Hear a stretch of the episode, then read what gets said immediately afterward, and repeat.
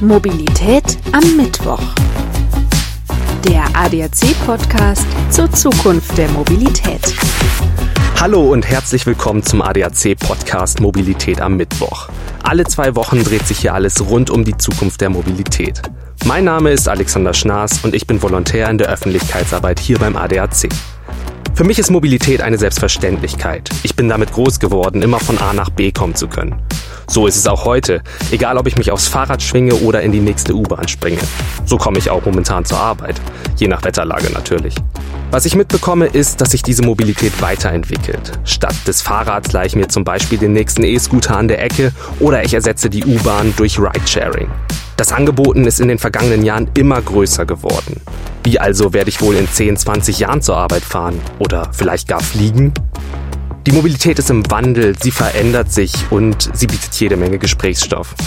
Und genau über diesen Wandel der Mobilität, der Mobilität der Zukunft, möchte ich in diesem Podcast mit spannenden Gästen und Experten sprechen.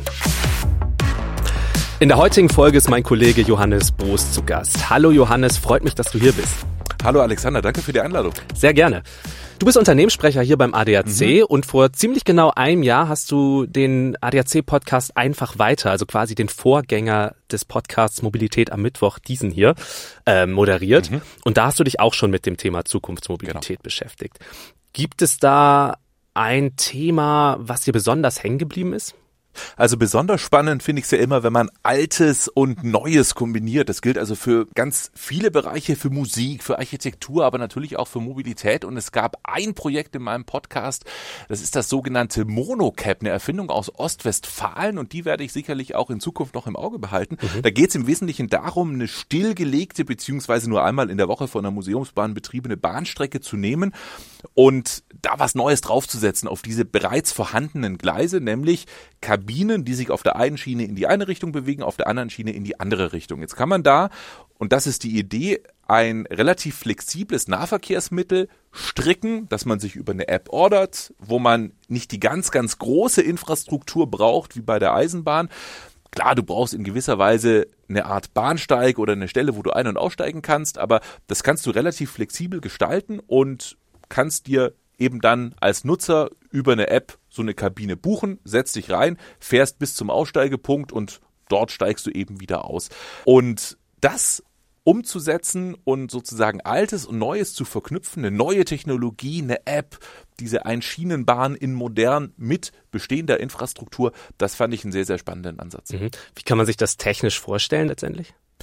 Das ist der sogenannte Kreiseleffekt, also wie wenn du einen alten ja, Spielzeugkreisel nimmst, hier bei uns auf den Tisch stellst und dem Schwung gibst, dann bleibt er ja auch, während er kreiselt, stehen und mhm. fällt nicht um. Und so ähnlich ist das auch in diesen Fahrzeugen. Da ist so ein Kreisel drin, das ist der sogenannte gyroskopische Effekt. Jetzt kennst du vielleicht Gyros vom Griechen um die Ecke, das ist auch das der sich das dreht wie an diesem genau. Spieß. Das ist im Prinzip der gleiche Wortstamm und dieser gyroskopische Effekt sorgt eben dafür, dass diese Kabine während der Fahrt nicht umfällt. Und ich bin mal gespannt, was daraus wird. Im Augenblick laufen, glaube ich, ein paar Pilotstudien, Pilotprojekte, wie man dieses Ding umsetzen kann. Und bin mal gespannt, was daraus wird. Das Monocap in Ostwestfalen. Okay, apropos Pilot, sind die dann autonom unterwegs? Haben sie einen Fahrer oder nicht?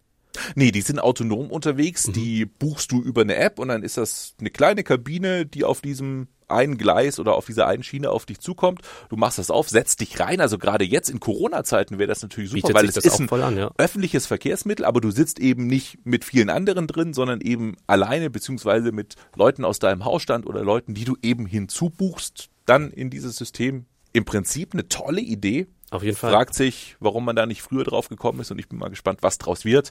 Werde ich sicherlich noch beobachten. Und wer will, kann die alte Folge natürlich nachhören zum Podcast einfach weiter gibt's eine kleine Playlist mit den alten Folgen auf soundcloud.com slash adacaudio. Vorhandene Infrastruktur neu nutzen, das hast du ja gerade schon erwähnt und wir haben ja total viel Infrastruktur, die wiederverwendet werden kann. Das bietet sich natürlich in der Zukunftsmobilität auch an. Ich habe total viele Freunde in meinem Freundeskreis, denen es wichtig ist, auch möglichst grün und umweltbewusst unterwegs zu sein. Welche Rolle spielt denn der Umweltschutz in der Zukunftsmobilität? Sicherlich eine große Rolle. Also es geht natürlich darum, insgesamt Mobilität klimafreundlicher, klimaneutraler zu machen. Aber ich glaube, das Thema Klimaschutz ist zwar bei vielen in den Köpfen mit drin. Das ist aber ein Faktor, der sozusagen on top kommt auf die Funktionalität. Also wenn ein Verkehrsmittel nicht funktioniert, dann wird es nicht akzeptiert. Da kann es noch so umweltfreundlich und klimaneutral sein. Dann funktioniert die Sache nicht. Das heißt, die Reisekette muss funktionieren, unabhängig davon, ob das das eigene Auto ist, ob das der öffentliche Personennahverkehr ist. Und wenn es dann noch umweltfreundlich ist, dann ist das natürlich ein Bonus, den man gerne in Kauf nimmt, aber mhm wenn ich ein Beispiel mit dem Auto für eine bestimmte Strecke 45 Minuten brauche und ich bräuchte aber mit öffentlichen Verkehrsmitteln zwei Stunden, dann sind die öffentlichen Verkehrsmittel vielleicht klimaneutraler und sie sind besser und ich habe ein besseres Gewissen, aber ich werde da nicht umsteigen, einfach weil dieses Plus an einer Stunde 15 am Tag oder hin und zurück, wenn es dann noch ist, im Zweifelsfall dann noch mehr, das schaffe ich dann einfach nicht. Also das kann dann noch so klimafreundlich sein, es funktioniert nicht. Und deshalb ist Klima und Umweltfreundlichkeit ein ganz, ganz wichtiger Faktor, aber andere Faktoren sind mindestens genauso wichtig.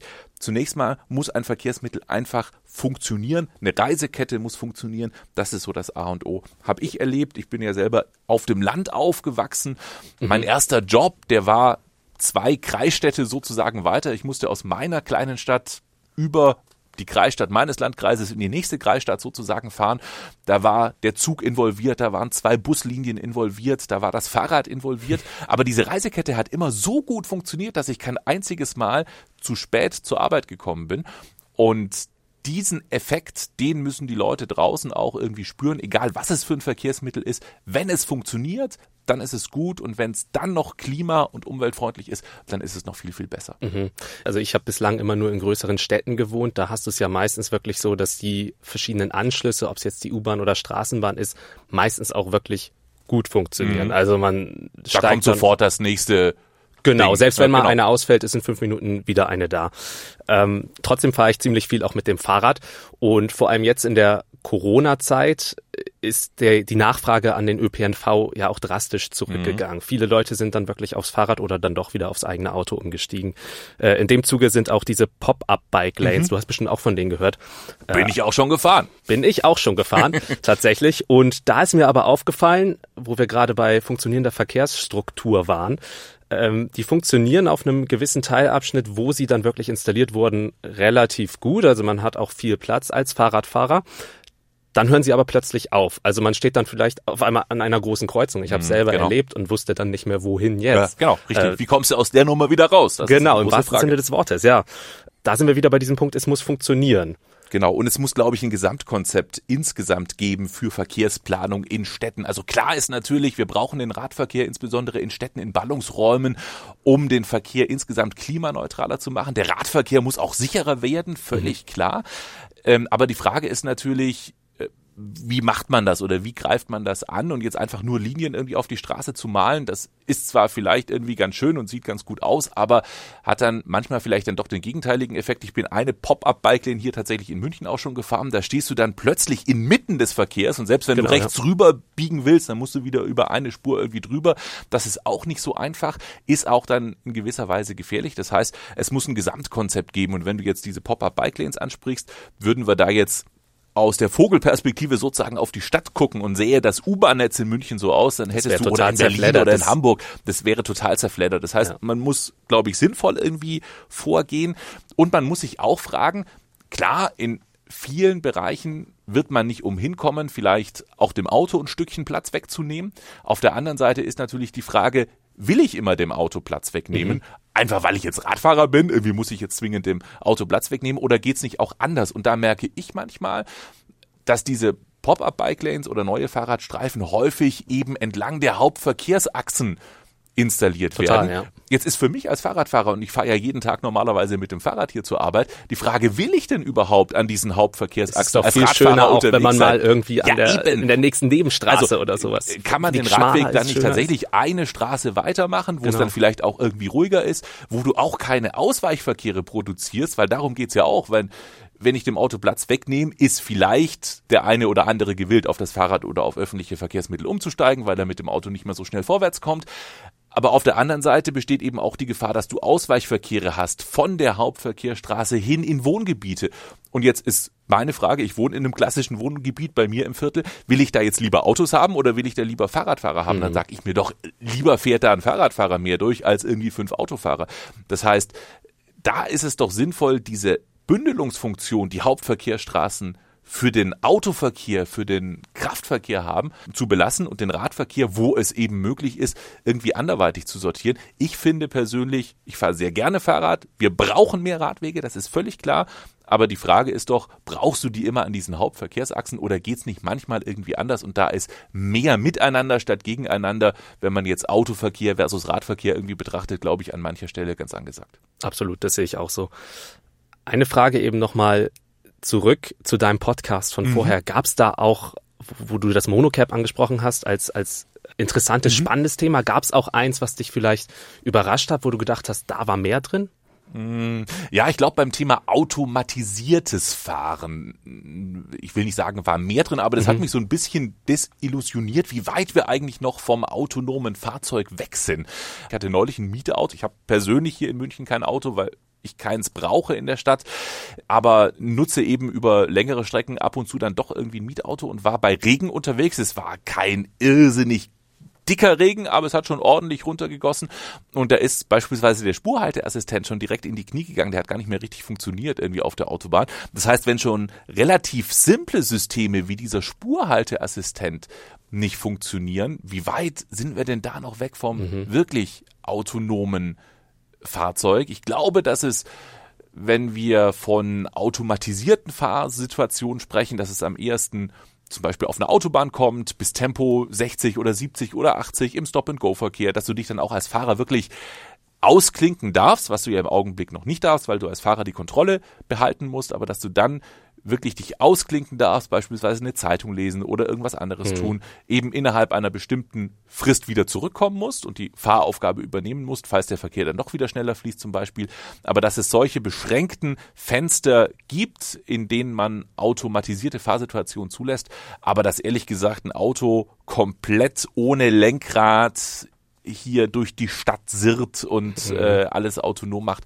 Ich glaube, davon sind wir noch ein ganz gutes Dauert Stück noch. weit weg. Ja, es macht auch total Sinn auf Autobahn, weil du hast du einfach viel, viel weniger externe Faktoren als im Stadtverkehr. Also da läuft dir jetzt meistens zumindest nicht auf einmal ein Fußgänger vors Auto Richtig, oder so, in der du genau, dann das spontan ist einfach viel einfacher musst. Genau. realisierbar, genau. genau. Und wenn du denkst, wie viele Konfliktsituationen, da sind wir wieder beim Thema Fahrrad, mhm. Auto, Fußgänger, Auto es in der Stadt gibt, da wird es dann, glaube ich, schwierig. Mhm. Genau. Ja, Johannes, ähm, du hast mir auf jeden Fall schon mal einen sehr guten Überblick über dieses Thema jetzt gegeben, auch mit Hinweisen auf dein Podcast einfach weiter. Du mhm. hast schon gesagt, gerne kann man auch jetzt nochmal reinhören und sich die Folgen nochmal wieder anhören. Genau.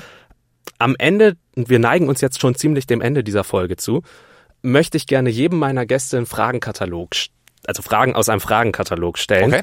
Äh, das sind fünf Fragen, die werden sich auch nie verändern und ähm, da einmal ja, so zwei, drei Sätze zu sagen, nicht zu lang, aber auch nicht zu kurz, so einfach um mal einen kleinen persönlichen Einblick zu bekommen. Okay. Ähm, Jetzt bin ich der Erste, der die Fragen bekommt. Ne? Du bist das der ist Erste. fies. Irgendwie alle anderen können dann äh, künftig irgendwie reinhören, wie der Fragenkatalog aussieht. Das macht's doch spannend, Johannes. Soll ich einfach klar. mal anfangen? Bist du bereit? Ja, mach mal. Okay. Wir waren gerade dabei. Würdest du dich in ein autonomes Auto setzen? Ja, absolut. Also ich denke insbesondere in touristischen Situationen, also ich fahre zum Beispiel gerne nach Schottland oder Irland in Urlaub, da fährst du durch fantastische Landschaften und ich bin eigentlich immer der Fahrer, der da auf der linken Straßenseite irgendwie das Auto manövriert. Wie geil wär's, wenn du dich irgendwo reinsetzt, fotografieren kannst, das Ding fährt mit 30, 40, je nachdem, wie schnell du da eben fahren kannst und du kannst dich nicht nur auf die Straße konzentrieren, sondern du kannst auch die Landschaft angucken. Also ich glaube, mhm. im touristischen Bereich wäre ein autonomes Auto sensationell. Ich sehe jetzt aber, glaube ich, in der Stadt nicht wirklich einen Sinn, autonome Autos irgendwie einzusetzen. Also es kommt immer auf den Anwendungszweck an. Aber ich glaube, im Urlaub würde ich mich da tatsächlich irgendwie reinsetzen. Mhm. Also das würde ich, glaube ich, auch genießen. Ja, klingt gut. Ähm, was war dein prägendstes Mobilitätserlebnis? Das Bre hui, hui, hui, hui. Also ähm, so viele oder? nee, das ist eine schwierige Frage, glaube ich. Mhm. Also ich habe ja beruflich und auch privat irgendwie eine kleine Vergangenheit in der Luftfahrt und viele Erlebnisse oder äh, beeindruckende Situationen sind dann irgendwie mit dem Thema Luftfahrt verknüpft. Und gerade wo wir über Schottland gesprochen haben, es gibt dort auf Barra, das ist eine Insel der äußeren Hebriden, einen Flugplatz. Das ist der einzige gezeitenabhängige Flugplatz der Welt. Das heißt, es gibt auch keinen regulären Flugplan, sondern der Flugplan richtet sich im Prinzip immer nach Ebbe und Flut. Und wenn Flut da ist, dann ist der Flughafen weg. Und wenn eben Ebbe ist, dann zieht sich das Wasser zurück und dann laufen die dahin und stellen so Pylonen in den Sand oder äh, in die Steine und dann kommen zugegebenermaßen recht kleine Flugzeuge und landen da drauf. Mhm. Und das ist schon ziemlich spektakulär, so vor dem ganzen Hintergrund dieser fantastischen Landschaft. Dann kommst du mit dem Flugzeug und dann landest du direkt am Strand und das ist schon ziemlich beeindruckend. Mhm. Also Allein die bildliche Vorstellung, jetzt wo genau. du es erzählst, ja, total.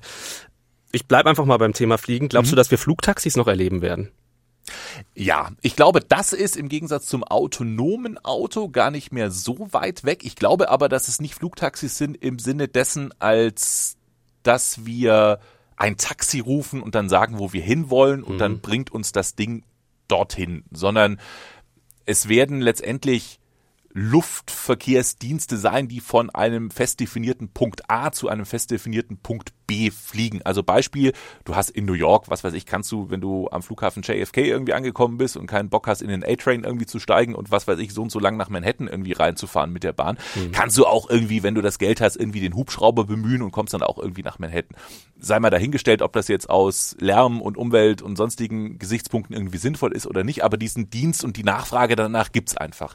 Und ich glaube, dass das Flugtaxi solche Dienste ersetzen wird. Also, dass du dann keinen Hubschrauberdienst mehr hast, aber eben sagen kannst, ich möchte vom Flugtaxi-Pod am äh, JFK Airport nach Manhattan und dann fliegt dich das Ding dahin und landet dort auch wieder. Das sind dann festgelegte Korridore, wo die fliegen, wo auch keine anderen Verkehrsmittel dann im Weg sind oder in den Weg kommen dürfen. Und das funktioniert, glaube ich, recht fix und mhm. relativ schnell, aber nicht im Sinne dessen, als dass wir irgendwie hier einsteigen und sagen, ich möchte jetzt von München vom Marienplatz, keine Ahnung, nach Berlin auf den Alexanderplatz fliegen und mhm. dann kommt so ein Flugtaxi an und bringt uns dahin. Das wird, glaube ich, nicht funktionieren. Das ist ja auch so eine Frage von auch Sicherheitsgefühl derer, die am Boden sind. Also nicht jeder will ja so ein Ding über seinen Kopf ja. fliegen haben. Das wird es, glaube ich, nicht geben. Aber dass wir ein Flugtaxi sozusagen von A nach B erleben werden auf einem festgelegten Korridor, das glaube ich durchaus. Fliegen wir mal zusammen eine Runde. Machen wir. Sehr gut. Sollen Städte autofrei werden? Nein, ich glaube, das wird nicht funktionieren. Ich glaube, autoarm oder autoärmer oder autofreier, das definitiv. Also mhm.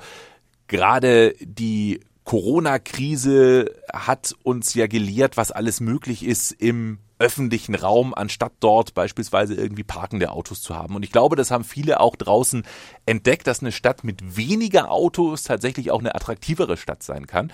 Und ich glaube auch, dass wir in der Stadt perspektivisch weniger Autos brauchen, insbesondere dann, wenn der öffentliche Personennahverkehr wieder anzieht und vielleicht auch wieder eher ein Bewusstsein dafür da ist, öffentliche Verkehrsmittel sicher nutzen zu können, also jetzt im Sinne von ich stecke mich nicht mit Corona an oder mhm. ähnlichem, dass wir dann in so eine Phase kommen, ähm, wo wir eine autofreiere Stadt durchaus erleben können oder beispielsweise autofreie Siedlungen haben. Also es gibt in Freiburg einen ganzen Stadtteil zum Beispiel, der autofrei ist. Das bist du gar nicht mehr gewohnt, mhm. dass da überhaupt kein Auto steht, kein Auto fährt, kein Auto in irgendeiner Art und Weise zu sehen ist, sondern einfach irgendwie Kinder unterwegs sind. Ich glaube, auf kleiner Ebene, also autofreie Siedlungen, wird das gehen. Es wird auch autoärmere Bereiche geben, aber komplett auf Autos zu verzichten, wird, glaube ich, nicht möglich sein, einfach weil viele auch auf das Auto angewiesen sind, aus ganz verschiedenen Gründen, ja. weil sie nicht so weit gehen können, weil sie Lieferverkehre haben, weil sie viel zu tragen haben oder ähnliches. Also nicht jeder kann auf das Auto verzichten und deshalb glaube ich, die autofreie Stadt ist eine Illusion, aber Auto ärmere Städte oder autoärmere Viertel, die wird es durchaus geben. Mhm, okay. Komme ich zur letzten Frage. Was ist die meistgenutzte Mobilitäts-App auf deinem Handy? Das ist der DB Navigator. Ich fahre eigentlich relativ viel mit der Bahn. Zugegebenermaßen in den letzten Wochen ist das ein bisschen eingeschlafen. Aufgrund der Corona-Situation sind viele Termine auch entfallen mhm. in anderen Städten. Aber das ist nach wie vor die Nummer 1 Mobilitäts-App. Ja, Johannes, vielen, vielen Dank, dass du da warst und mir diesen Überblick gegeben hast. Ich werde mich in den nächsten Wochen auch mit weiteren interessanten Themen und Gästen befassen. Mobilität am Mittwoch, das ist der neue ADAC-Podcast zur Zukunftsmobilität. Ab sofort alle zwei Wochen überall, wo es Podcasts gibt. Danke, dass ihr dabei wart. Ich würde mich freuen, wenn ihr das nächste Mal wieder einschaltet. Bis dahin, ciao.